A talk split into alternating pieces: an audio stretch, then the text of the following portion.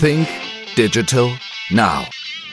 Der Podcast für Marketing, Kommunikation und digitalen Geschäftserfolg. Gastgeber ist Österreichs führender Storytelling-Experte Harald Kopeter. Hallo und herzlich willkommen zu einer weiteren Ausgabe von Think Digital Now. Mein heutiger Gast ist Katharina Schneider und für alle, die Katharina Schneider nicht kennen, darf ich sie einmal kurz näher vorstellen. Katharina Schneider hat vor über 20 Jahren ihr erstes Startup gegründet, dessen Idee anfangs einmal scheiterte. Zwei Jahre später entstand jedoch Shopify, ein erfolgreiches Unternehmen mit derselben Idee, mittlerweile weltweit bekannt, dieses Unternehmen. Ja, mit über zwei Jahrzehnten Erfahrungen, zahlreichen Investitionen, Misserfolgen, erfolgreichen Ausstiegen hat sie gelernt, dass Erfolg eines Unternehmens nicht nur von der Idee abhängt. Darüber werden wir auch heute reden.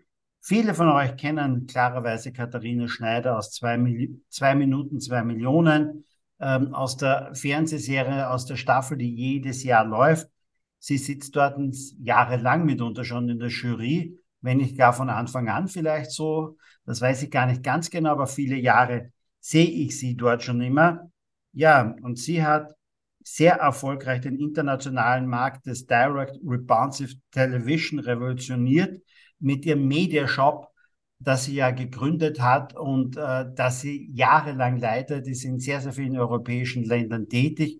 Operativ ist sie, glaube ich, mittlerweile ausgeschieden und widmet sich eben äh, Unternehmensgründer und Unternehmen und verhilft diesen Unternehmen vielleicht den einen oder anderen Fehler auch nicht zu machen. Auch darüber sprechen wir heute. Herzlich willkommen, Katharina Schneider. Hallo, danke für die Einladung. Ähm, Katharina, starten wir einfach mal vor diesen 20 Jahren. Ähm, wie ist es eigentlich dazu gekommen, dass du dein Startup damals gegründet hast? Was war vielleicht der Impuls, in mitunter ja auch sehr jungen Jahren ein Unternehmen zu gründen? Ja, ich habe ähm, in Wahrheit immer meine, meine Arbeitszeit oder wenn ich, wie ich gearbeitet habe, egal in welchem Verhältnis das war, ob das jetzt ein Angestelltenverhältnis war oder eine Selbstständigkeit, für mich war das immer, ich habe die Arbeit nie als Arbeit im Sinne von Last oder Pflicht empfunden, sondern ich habe das, was ich gemacht habe, immer mit voller Leidenschaft und Herz gemacht. Und äh, das, was ich einfach gemerkt habe, dass ich dann über die Jahre bis zu einem gewissen Teil angestanden bin, wenn man in einem Angestelltenverhältnis ist, wenn man sozusagen Vorgesetzte hat oder eben Gesellschafter, die ihre eigenen Ideen haben, so wie das halt bei unterschiedlichen Stakeholdern der Fall ist. Und da habe ich dann immer mehr gemerkt, dass es mich dazu drängt, selbstständig zu werden und selbstverantwortlich zu arbeiten und so hat es dann dazu geführt, dass ich mich für den Weg entschieden habe in die Selbstständigkeit und habe selber gegründet.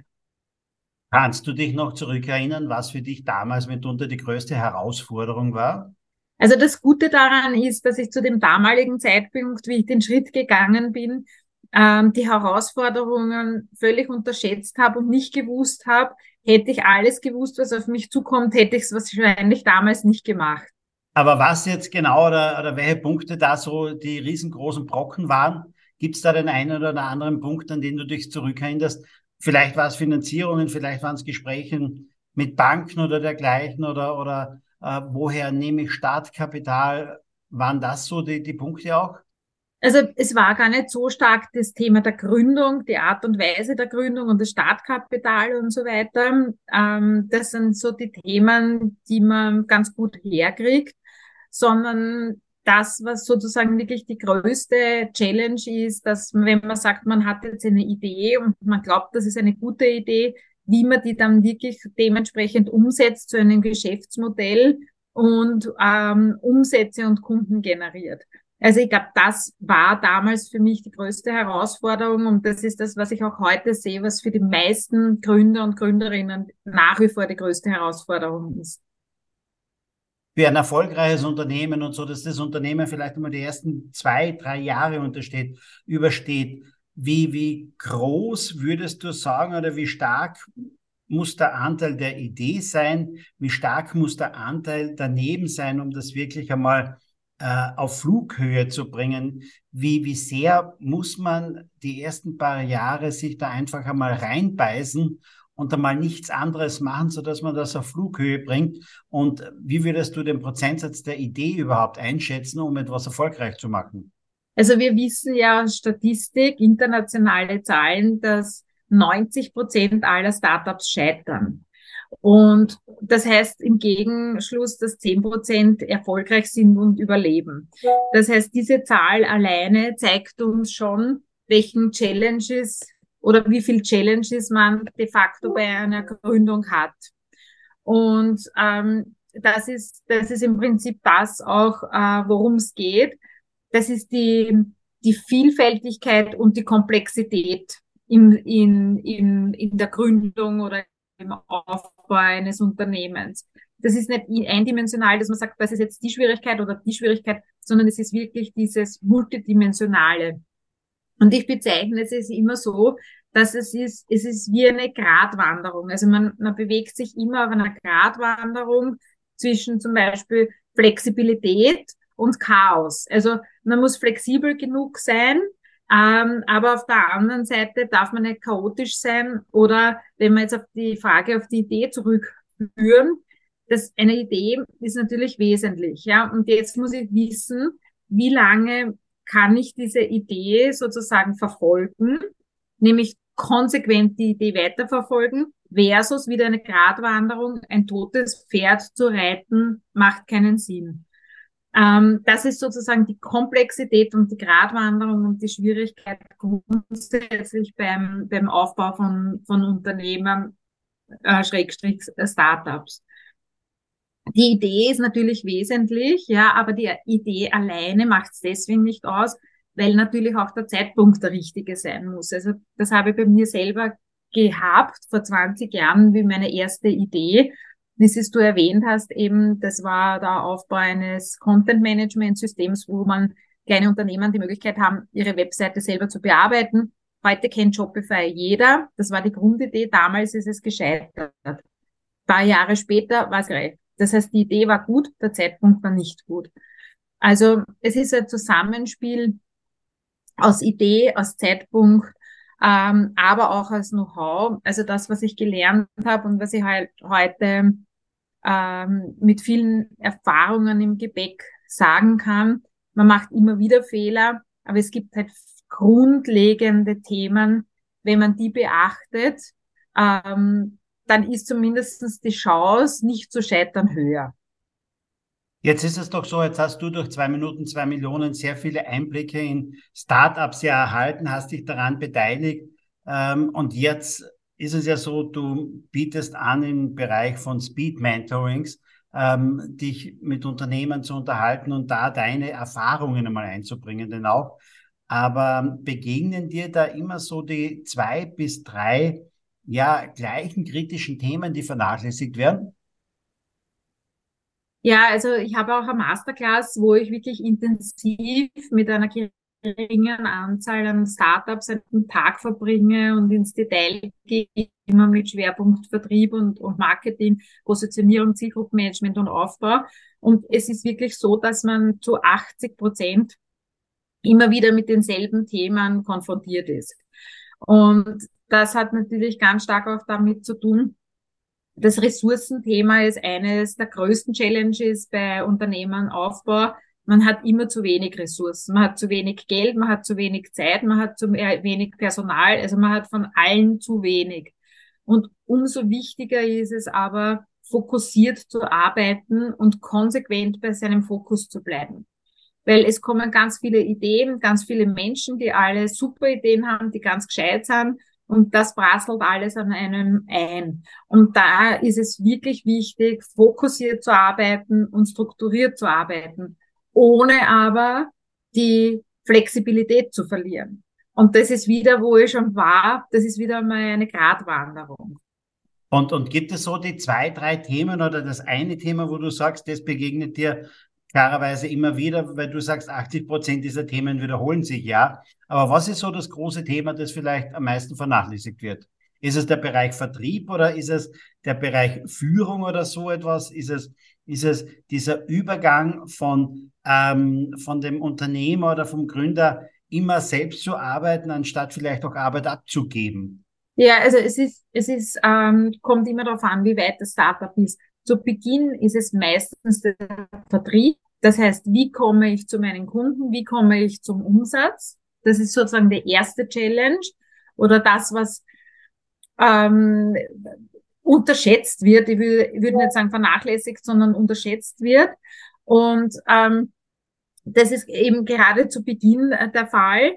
Und dann, wenn man dann ein Unternehmen aufgebaut hat, wenn es größer ist, wenn der Vertrieb läuft, dann kommen sozusagen die nächsten Challenges und da gehört natürlich auch ähm, Management und Führung zu, äh, dabei, dazu. Das ist eben das, das Beispiel, was du genannt hast. Man versucht alles selber zu machen und ähm, natürlich Gründer oder ja, Gründerinnen haben eine ganz andere Mentalität als jetzt externe Manager oder Geschäftsführer. Das sind unterschiedliche Skills. Und bis zu einem gewissen Grad äh, braucht man aber in ein Startup sozusagen das Gründer und Gründerinnen gehen. Und erst ab einer gewissen Größenordnung macht es dann Sinn, auch fremdübliches Management einzusetzen und andere Strukturen aufzubauen. Was war jetzt eigentlich für dich der Antrieb, wenn ich das ja richtig äh, mitbekommen habe und verstanden auch habe? Bist du operativ beim Mediashop im Grunde genommen rausgegangen und machst jetzt Mentorings, machst Masterclasses, um anderen Gründern äh, dabei zu helfen, vielleicht nicht die gleichen Fehler zu machen, die andere mitunter machen. Aber was war deine Motivation, ähm, quasi, wenn man so sagen will, dein Business abzugeben und äh, im Bereich Beratung oder Mentoring nochmal neu zu starten? Ja, oft sind es halt externe Faktoren. Das war bei mir auch der Fall. Ähm, meine Mutter ist verstorben und mein Papa ist 85 Jahre alt und ich wollte einfach mir mehr um meinen Vater kümmern und da zu sein und das habe ich auch gemacht. Und das war der Grund, warum ich von vor eineinhalb Jahren meine operative Geschäftsführung zurückgelegt habe, weil die Mediashop einfach eine Größe hat, wo eine operative Geschäftsführung ähm, sehr viel zeitliche Ressourcen bindet und sehr wenig Flexibilität hat. Das war meine ursprüngliche ähm, äh, Motivation, die Geschäftsführung zurückzulegen, die operative. Ich habe über die Jahre hinweg ein ganz tolles Management-Team, ähm, die das gemeinsam mit mir geführt haben. Die haben das dann auch übernommen und die Geschäftsführung aufgeteilt. Und äh, für mich war es dann einfach so in der Situation, wo ich gesagt habe, ich brauche gewisse Flexibilität. Ähm, die habe ich dann im Prinzip auch mir gesucht, indem ich einfach sage, ich, ich habe mich mehr gekümmert um meine Start Startups, um meine eigenen Investments, die ich habe. Und ich bin halt draufgekommen, das ist jetzt fast sieben Jahre, wo ich bei zwei Minuten zwei Millionen ähm, in, als Investorin bin. Und in Wahrheit ist das, das die reine Finanzierung oder das monetäre Investment meistens steht es hinten nach. Also wesentlich wichtiger ist sozusagen das Unterstützen und das Mentoring.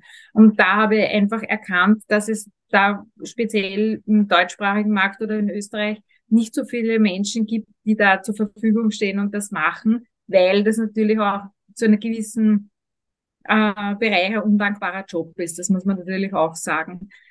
Und mir macht es aber Spaß und was ich halt einfach gemerkt habe, und das ist das, was mich, was mich auch antreibt, ist dann die Dankbarkeit. Und wenn man zu, zurückkriegt und sieht, ähm, was man, was, was die Gründer und Gründerinnen dann bewegen oder wie sie halt einfach Geschäftsideen umsetzen, Vertriebsstrategien umsetzen und dann einfach auch sehen, ähm, dass es gut funktioniert. Und ich habe äh, der Fokus ist in, was ich derzeit auch mache, ist äh, per Medio International GmbH, das ist personalisierte Medizin. Das ist auch eines meiner, meiner Investments.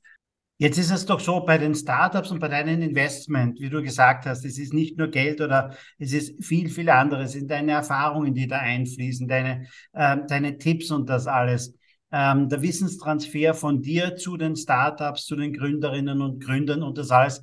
Aber was hast du so in den letzten Jahren daraus noch mitgenommen? Was waren deine Learnings von äh, von diesen Menschen, die mit viel Begeisterung mitunter ein, ein Produkt äh, gestaltet haben, eine Idee hatten. Was hast du daraus gelernt? Also meine Learnings sind einfach, dass ich aufgrund der vielen, und das sind wirklich mehrere hunderte an Startups, die ich ähm, kennenlernen durfte, gecoacht habe, betreut habe, in welcher Form auch immer, ähm, habe ich einfach Muster erkannt. Ja, das sind Frameworks und also ich habe Muster erkannt und habe daraus Frameworks erstellt. Und ähm, das ist sozusagen mein großes Learning, weil ähm, es ist branchenunabhängig, es ist Produkt- oder Dienstleistungsunabhängig. Es gibt gewisse Regeln und die treffen einfach zu. Und mein Learning ist natürlich, je mehr Erfahrung man selber macht in dem Bereich, umso, umso breiter ist mein Erfahrungsspektrum und umso mehr kann ich, kann ich wieder weitergeben. Und ich lerne natürlich jeden Tag dazu. Ich bin auch jemand, äh, der sehr gerne lernt. Ich habe in der Schule nicht gerne gelernt. Ähm, ich sage auch immer, die neue Superkompetenz ist einfach Lernen, ja, weil wir müssen uns ständig weiterentwickeln, egal ob das jetzt eine KI ist, die auf uns zukommt oder schon da ist oder andere Themen. Und ähm, das ist das, was es für mich immer spannend macht, sich ständig weiterzuentwickeln und auch, ich sage immer, wir lernen mit und von unseren Kunden. Ähm, und genauso ist es mit den Startups. Jetzt hast du gesagt, du hast sieben Jahre oder bist seit sieben Jahren dabei bei zwei Minuten, zwei Millionen.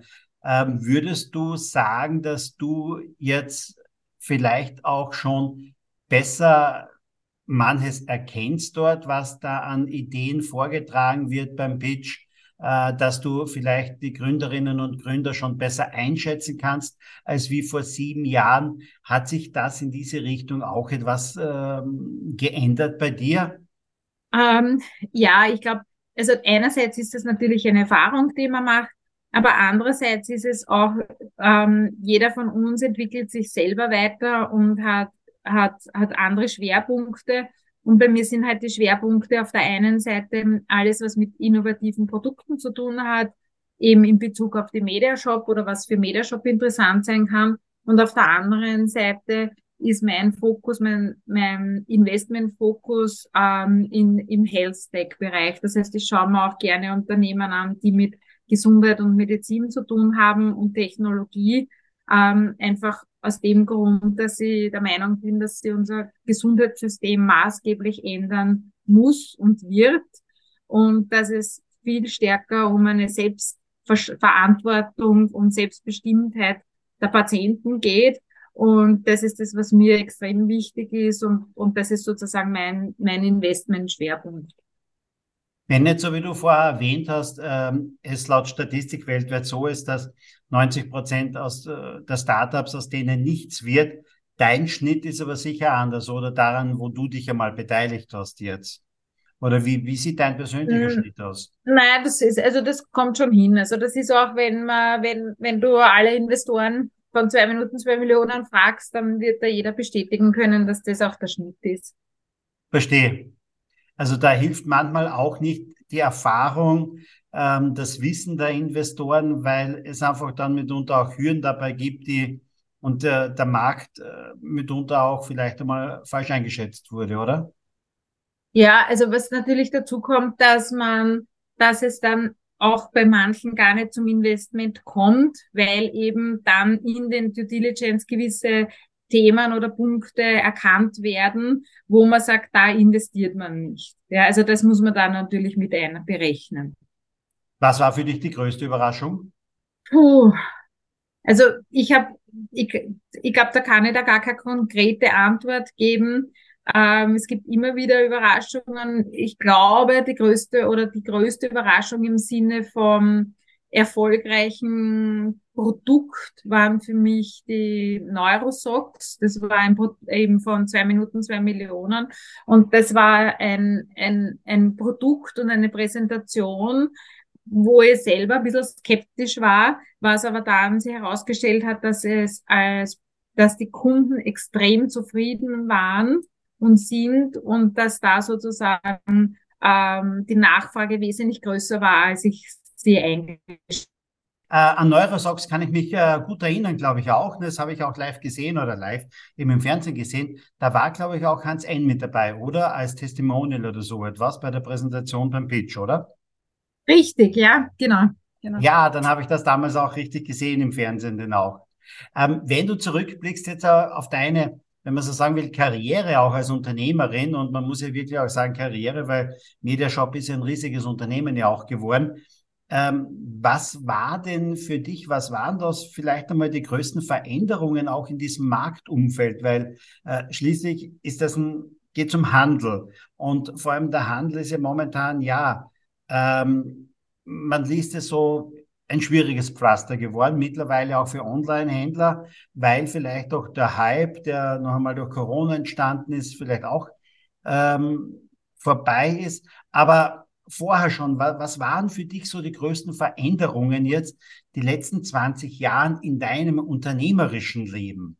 Ja, also ich glaube, ich würde es heute als Glück be bezeichnen, dass sozusagen der, Start, der Start in mein Unternehmertum extrem schwierig und holprig war. Also auch der Einstieg bei der Mediashop war wirklich extrem grenzwertig und wir sind kurz vor der Insolvenz gestanden, weil sich einfach ganz viel verändert hat. Es hat sich die Medienlandschaft verändert, es hat sich zu dem damaligen Zeitpunkt auch schon die Handelslandschaft in einer gewissen Weise verändert.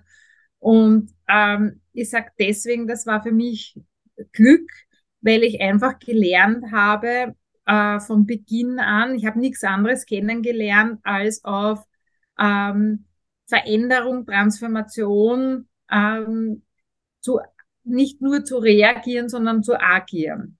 Und das ist das, was ich, was, was, ich, wo sicher meine Stärke ist, dass ich mich nie auf dem ausruhe, wenn gerade was gut läuft oder wenn es gut funktioniert, sondern für mich ist einfach das ganze Leben ist Veränderung. Und, und ich sage jetzt einmal, Veränderung ist Leben und das ist was ganz Normales.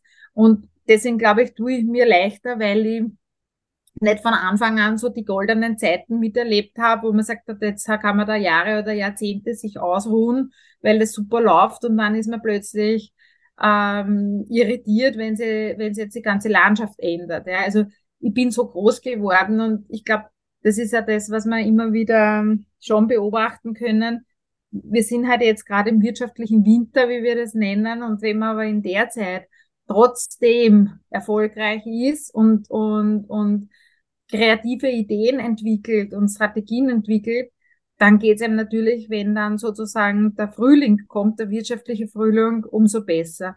Und deswegen glaube ich einfach, das ist, das ist im nachträglich mein Glück gewesen, dass ich immer, äh, immer mit Veränderungen und mit, mit extremen äußerlichen Veränderungen und Risiken umgehen musste und das gelernt habe. Ja, und das ist jetzt heute einfach, ähm, also mich kann nicht mehr, mehr so viel überraschen, sagen wir es mal so. Kurz in eigener Sache. Ja, du hast es vielleicht schon gehört, hast du schon mitbekommen, am 4. Oktober ist mein neues Buch erschienen. Mein neues Buch nennt sich Was du nicht verkaufst, verkaufen die anderen. 151 Stories für deinen Erfolg im Business.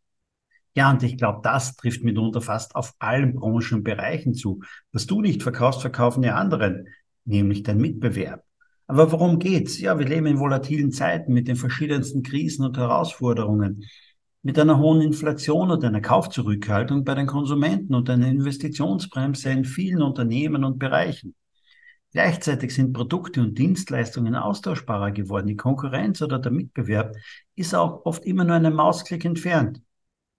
Und genau aus diesen Gründen ist es jetzt genau der richtige Zeitpunkt, sich intensiv mit dem Thema Marketing, Sales und Kommunikation zu beschäftigen. Denn genau das sind die Punkte, in denen du dich am besten von den anderen abheben kannst. Wie schon gesagt, Produkte und Angebote sind austauschbar. Die Qualität stimmt ohnehin bei den allermeisten, doch der größte Hebel ist die Kommunikation. Wie treten Unternehmen am Markt auf? Wie kommunizieren sie? Und wie werden sie von Kunden auch verstanden? Denn eines ist klar, Menschen kaufen nicht immer die besten Produkte, sie kaufen die Produkte, die sie am besten verstehen. Was du nicht verkaufst, verkaufen die anderen, nämlich die, die besser kommunizieren, die, die im Markt verstanden werden und die, die die Probleme ihrer Kunden lösen. Und all das findest du auf 208 Seiten in meinem neuen Buch. Was du nicht verkaufst, verkaufen die anderen. Also geh einfach mal rein in die Show Notes oder geh einfach auf Amazon oder auch in die Buchhandlung, frag nach meinem Buch, nach meinem Namen, Harald Kopeter, was du nicht verkaufst, verkaufen die anderen. Kauf es, lies es, setze es um und schreib mir ein Feedback. Es würde mich wahnsinnig freuen, wenn du mir einfach eine Rückmeldung gibst zu meinem Buch, ob du was drinnen gefunden hast, ob es dir weitergeholfen hat. Ja, ich freue mich darauf. Und jetzt geht's weiter im Podcast. Wie nimmst du jetzt einmal, wie du gesagt hast, jetzt schon, wir sind vielleicht in einem wirtschaftlichen Winter oder so und jetzt bist du seit über 20 Jahren Unternehmerin. Und wie, wie nimmst du so wahr die Arbeitswelt, die rundherum entstanden ist? Wir diskutieren über 30-Stunden-Woche und dergleichen. Ähm, man diskutiert über Teilzeitquoten, ähm, vielfach natürlich auch äh, Remote Work, Homeoffice, geht aber in vielen Bereichen auch wieder nicht, weil wir natürlich auch Leute dort und da stationär oder viele natürlich auch stationär brauchen. Wie nimmst du diese Veränderung dieser, dieser Arbeitswelt wahr? Also ich habe vor 20 Jahren das erste Startup, was ich gegründet habe, wo sozusagen die erste Idee gescheitert ist und die zweite Idee erfolgreich war, habe im Jahr 2002 das erste Work at Home Call Center gegründet. Also 2002, nicht 2020. Das heißt, ich habe im Jahr 2002 schon begonnen, ein Callcenter rein auf Work at Home Callcenter Plätze aufzubauen. Das heißt, alle meine Agenten sind zu Hause gesessen äh, sogar internationale, also über die österreichischen Grenzen hinaus. Zu dem damaligen Zeitpunkt hat jeder gesagt, das kann nicht funktionieren und das ist Wahnsinn. Es hat funktioniert. Ich habe das Unternehmen jetzt vor ein, knapp vor über einem Jahr äh, verkauft und bin aber wieder mit der Holding eingestiegen in einen, einen Merger und äh, es ist nach wie vor ein Work at Home Call Center. Und ich erzähle es deswegen, weil einfach alles das, was jetzt diskutiert wird, ist schon wieder Vergangenheit und Geschichte. Ja, das heißt, wenn man einsteigt in die Diskussionen, die jetzt geführt sind, dann sind, ist man zu spät dran, sondern man muss einfach die Dinge schon vorab äh, antizipieren. Und bei mir war das immer so und ist auch heute noch so, wenn ich, und das tue ich mir natürlich leichter, weil ich habe keinen Konzern mit mehreren Tausenden oder Zehntausend Mitarbeitern Mitarbeitern. Ja, das muss ich dazu sagen und das will ich auch nicht und deswegen bin ich ja ganz froh, dass die Größenordnung so ist, wie es ist. Aber mir war immer, wie ich bei mir ist immer der Mitarbeiter im Mittelpunkt gestanden mit seinen Bedürfnissen. Und das war bei mir immer gang und gäbe, dass der eine Teilzeit, der andere arbeitet Vollzeit. Ich habe Mitarbeiter, die sind bei mir in Pension gegangen ich habe Mitarbeiter, die haben bei mir begonnen, da waren sie jung und Single, dann haben sie Familie gegründet, haben sie Kinder bekommen, dann sind die Kinder aus der Schule raus. Also in so über 20 Jahren tut sie schon einiges, ja. Und ich glaube einfach, das ist wesentlich. Das ist auch Leben verändert sich, die Menschen verändern sich, wir entwickeln uns und dementsprechend muss man den Menschen Entwicklung geben, ja.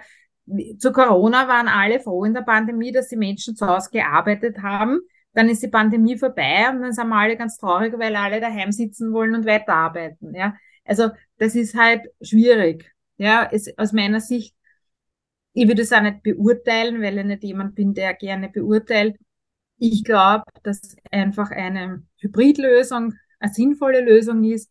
Das, und so, so handhabe ich das auch mit meinem Team, dass man einen Teil zu Hause arbeiten kann, dass man aber auch einen Teil im Team arbeiten kann, dass man flexibel ist grundsätzlich zu einer Vier-Tage-Woche, 30-Stunden-Woche oder wie auch immer das diskutiert wird. Ich glaube, dass das grundsätzlich keine Lösung ist, ja, weil wenn ich, äh, wenn ich nicht gerne arbeiten gehe, ja, also wenn ich unzufrieden bin, dann ist es wurscht, ob ich vier Tage unzufrieden arbeiten gehe, drei oder fünf. Das ändert meine Situation nicht und das verbessert auch nicht das Arbeitsklima. Also das ist sozusagen das Thema, wie ich es sehe. Ja, also das ist ja Diskussionen, die ich auch nicht sehr gerne einsteige und immer sage, es soll jeder so lösen für sich, jeder Unternehmer oder jeder Chef für sein Unternehmen, wie es passt. und ist sicher auch extrem individuell, weil wenn ich halt einen Betrieb habe mit 10.000 Mitarbeitern, mit vielen Arbeitern, die vor Ort arbeiten müssen, dann stellt sich das Thema anders, als wenn ich, kommt darauf an, in welcher Branche man arbeitet. Jetzt ist es doch so, dass äh, Mitarbeiter bewerben sich bei Unternehmen, weil die einen klingenden Namen haben, es steht eine tolle Marke dahinter.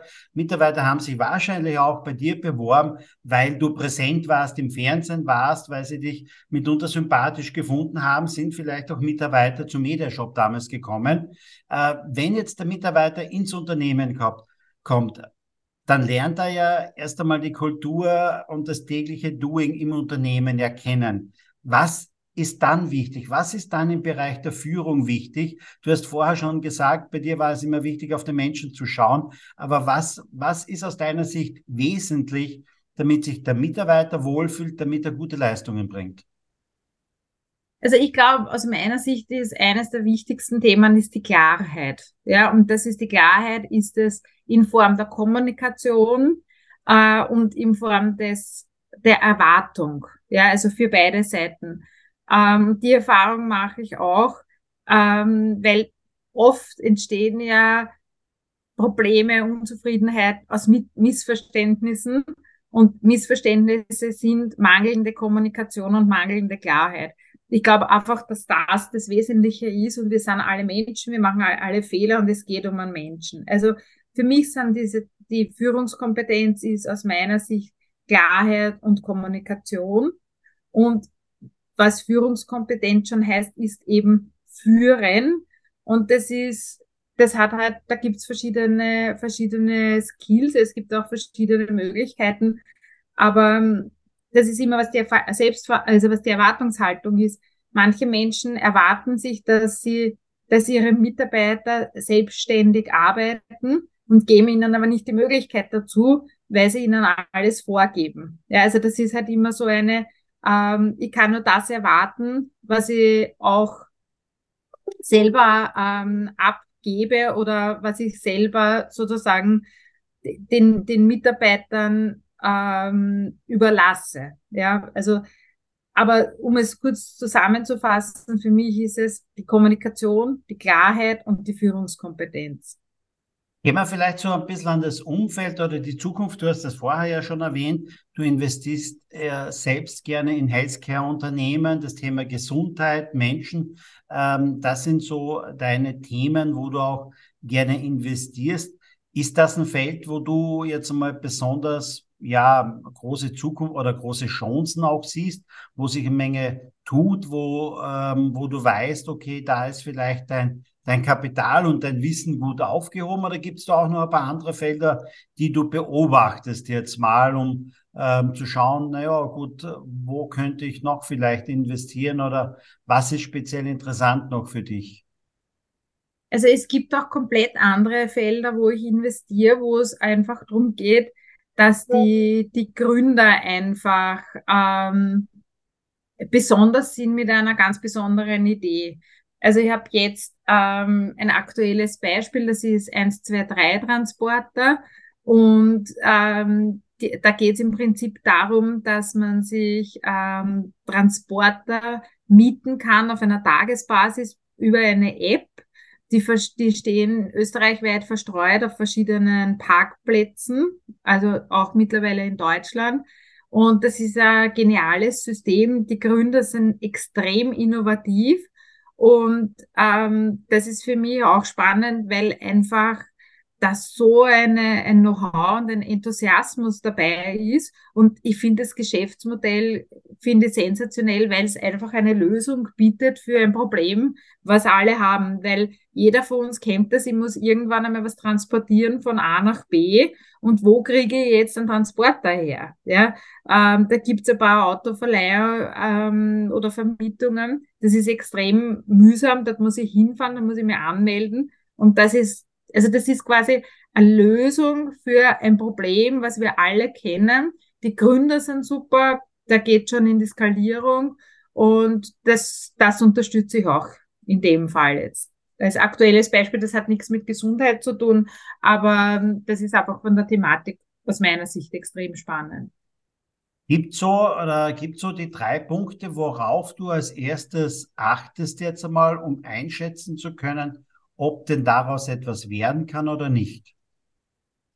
Also der Nummer eins Punkt ist, sind die Gründer und Gründerinnen. Also das steht und fällt mit denen, weil das sind auch diejenigen, die ja das Unternehmen letztendlich aufbauen. Weil als Investorenrolle kann man unterstützen, aber man kann die Arbeit nicht abnehmen. Also das ist mit, mit äh, das ist das Um und Auf. Das zweite Thema ist natürlich das Geschäftsmodell und die dazugehörige Skalierbarkeit. Also man schaut sich dann an und sagt, okay, wie, wie skalierbar ist das? Für welche Menschen oder für welche Zielgruppe ist es geeignet? In welchen Ländern kann ich das skalieren? Und welches Problem löst es? Ähm, äh, und das dritte ist dann, ähm, das dritte ist dann bei mir noch, wo ich sage, äh, wie passt sozusagen, welches, welchen Mehrwert kann ich liefern? Ja, und was dann noch dazu gehört, ist, ähm, ich habe aus meiner Sicht eine gewisse ethische Verhaltensregeln und da muss das auch dazu passen. Also ich habe sicher schon gibt sicher tolle, erfolgreiche Unternehmen und die aber aus meiner Sicht, also zu mir nicht dazu passen. Das gibt's auch. Verstehe. Warum ist es oder ist es noch immer so, dass Frauen weniger gründen oder, oder wie, wie, wie siehst du da die Quote oder, oder was, was fehlt dabei, um vielleicht tolle Geschäftsideen von Frauen vielleicht noch besser zu unterstützen? Weil das ist, glaube ich, schon noch immer wieder ein Thema, denn auch, ähm, dass, dass vielleicht, ja, ähm, dass die vielleicht eine Spur wenig Mut, zu wenig Mut haben oder wie, wie siehst du das, dass es äh, nicht noch mehr Frauen gibt, die ihre Ideen umsetzen? Also es sind definitiv weniger Frauen, die gründen.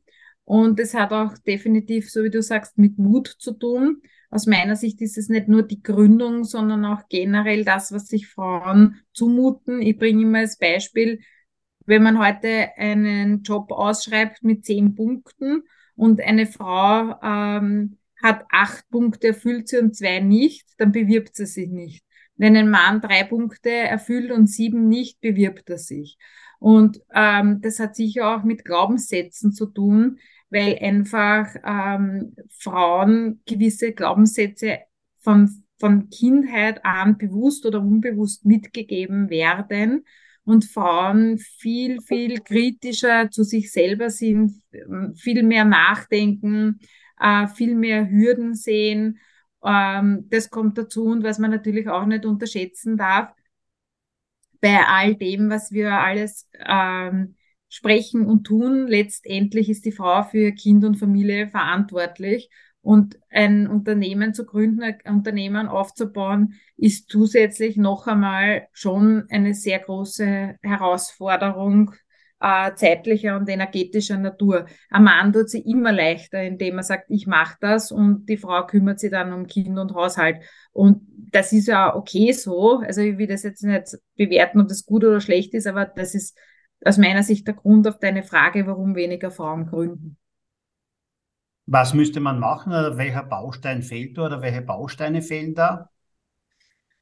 ich weiß nicht, ob es notwendig ist. Ich denke mal, das ist, liegt in der Natur der Sache, wenn die, das ist ein Entwicklungsprozess. Ja. Also ich weiß gar nicht, wie viel Mehrwert das bietet, dass man sagt, man muss jetzt mit Gewalt die Frauen dazu bekommen, dass sie gründen, weil die, die gründen wollen, gründen ja sowieso. Und die, die nicht gründen wollen, haben auch ihre Themen. Grundsätzlich glaube dass es gut ist, dass es einfach, dass man Gründern und Gründerinnen generell zur Verfügung steht und ihn, sie unterstützt, ja. Aber man darf das nicht unterschätzen. Ja. Also mittlerweile ist ja Startup und Gründen, das ist so wie ein Hobby, wie wenn ich heute sage, ich gehe Yoga. Das ist echt mehr. Also das ist ja wirklich eine, eine riesengroße Verantwortung, ein riesiger Energieaufwand. Also ich habe Jahre meines Lebens und sicher mehr als ein Jahrzehnt meines Lebens, wo meine ganzen Freunde und Freundinnen auf Urlaub gefahren sind und, und, und, und Spaß hatten, habe ich gearbeitet. Ja, also äh, da gab es nur Kind und Arbeit und sonst nichts. Ja, also da, man verzichtet schon auf viel. Ja, im Nachhinein ist es immer leichter zu reden, aber einfach, man kann halt nicht alles haben. Ja, also das ist, das ist ein Unternehmen zu gründen und dann sagen, jetzt habe ich genug, habe ich sowieso, das ist super erfolgreich. Ich habe, ich kenne einige, die sagen, ähm, ich gründe jetzt ein Unternehmen, weil da muss ich weniger arbeiten als im Angestelltenverhältnis. Also ich kenne keine erfolgreichen Gründer, die beim Aufbau eines Unternehmens weniger arbeiten als das, was man laut Kollektivvertrag arbeitet. Ja. Ja, das ist einfach einmal so, nicht? Und wir haben jetzt auch gerade 17.14 Uhr nicht auf der Uhr, nicht? Also, ja, andere sind vielleicht auch schon zu Hause und wir sind hier im Podcast-Talk. Liebe Katharina, herzlichen Dank ähm, für diesen Talk. So wie immer am Ende des Talks kommen noch so zwei, drei persönliche Fragen zu der digitalen Welt, weil immerhin nennt sich der Podcast als Think Digital Now. Was sind denn so deine drei Lieblings-Apps auf deinem Handy? Das müssen nicht immer die meistgenutzten Apps sein. Also es ist de facto George meine Lieblings-App, weil die einfach vom, äh, von der Usability, was Zahlung und Überweisung und Co. angeht, ähm, super easy sind und sehr praktisch. Weil wenn man unterwegs ist und äh, mir anruft und sagt, Mama, äh, keine Ahnung, ich gehe jetzt essen, dann überweise ihm 10 Euro und er hat sein Geld und kann essen gehen. Also das ist eine, die nicht nur viel genutzt wird in dem Sinn, sondern auch äh, extrem praktisch ist. Ähm, ähm, dann habe ich, welche Apps verwende ich noch? Ähm, unterschiedliche Nachrichten habe ich ganz gern. Ähm, dann noch eine andere Frage. Wenn du vielleicht das eine oder andere Wehwehchen verspürst, gehst du da zu deinem Hausarzt oder gehst du oder konsultierst du besser gesagt Dr. Google? Ich habe ein ganz ein großes Privileg. Mein Bruder ist Arzt. Verstehe. Und bis und, auf Zahnarzt und Gynäkologe bin ich, kontaktiere ich immer ihn. Verstehe, verstehe. Na, das ist natürlich ein tolles Privileg. Jetzt aber spezielle Frage, vielleicht auch, stelle ich auch andere nicht, aber für die Katharina Schneider natürlich speziell auch. Ähm, trifft man dich eher beim Online-Shopping oder im Shopping-Center? Das ist ganz interessant. Also ähm, ich gehe nicht so besonders gerne einkaufen. Ähm, aber ich kaufe gewisse Dinge kaufe ich äh, online. Das sind meistens so äh, gewisse Dinge, die ich offline nicht bekomme.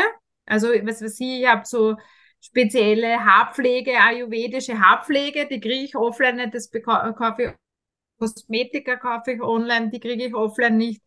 Und ansonsten aber wenn ich ähm, wenn ich shoppen gehe, lokale Geschäfte, österreichische Unternehmer, ja. Verstehe. Liebe Katharina, herzlichen Dank für diesen tollen Podcast-Talk. Waren ganz spannende, interessante Antworten mit dabei, nicht? vor allem von einer wirklich sehr, sehr tollen Unternehmerin auch. Ich hatte ja schon das Vergnügen, beim Mediashop einmal in der Zentrale auch zu sein. Ähm, tolles Unternehmen. Und ähm, immer wieder mal stoße ich ja auf die Website nicht? und bin auch ein großer Fan von zwei Minuten, zwei Millionen. Herzlichen Dank, Katharina. Danke vielmals für die Einladung. Das, liebe Leute, war eine weitere Ausgabe von Sync Digital Now. Ja, geht einfach mal rein, gebt einfach eine 5-Sterne-Bewertung ab, schreibt einen Kommentar dazu, es würde mich sehr, sehr freuen. Wir hören uns demnächst wieder, mit Sicherheit auch wieder mit einem sehr, sehr interessanten Interviewgast oder einem sehr interessanten Thema. Bis dann, ciao, ciao.